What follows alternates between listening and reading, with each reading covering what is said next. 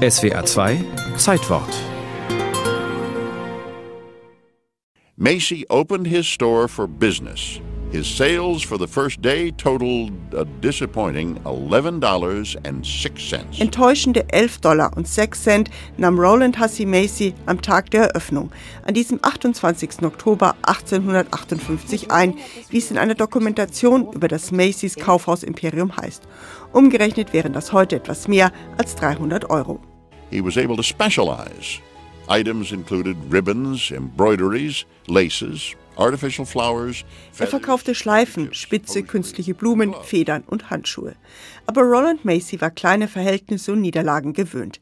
Er entstammte einer Quäkerfamilie und war mit 15 schon auf einem Walfänger mitgefahren.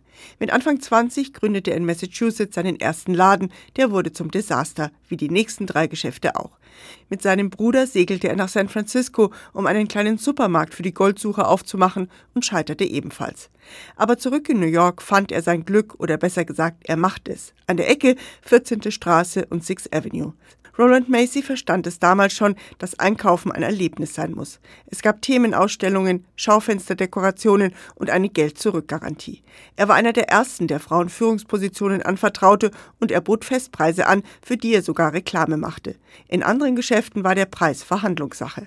He was exceptionally innovative and enterprising.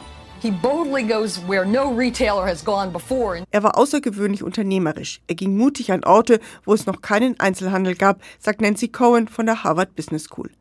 Macy musste aggressiv Werbung machen, weil er damals noch nicht im Herzen der Stadt residierte. Aber die größte Werbekampagne erfanden seine Mitarbeiter. Um ihre neue Heimat zu feiern, veranstalteten die Immigranten jedes Jahr an Thanksgiving einen großen Umzug mit Musik, Tieren aus dem Zoo, Ballons und Tausenden von Besuchern. Die Macy-Parade gibt es heute noch.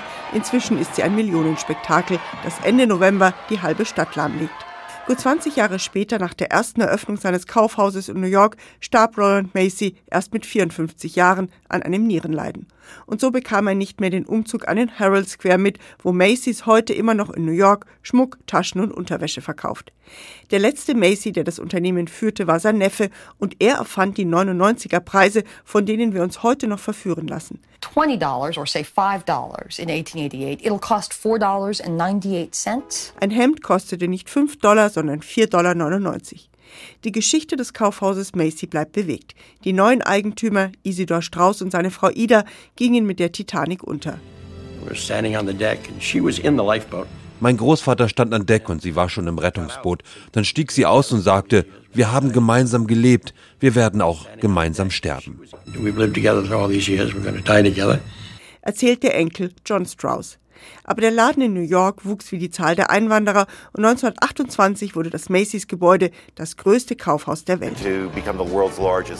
Steht bis heute auf dem riesigen rot-weißen Transparent, das den noblen Bau an der 34. Straße hervorhebt. Sein Gründer hat den Einzelhandel so geprägt, wie wir ihn heute erleben.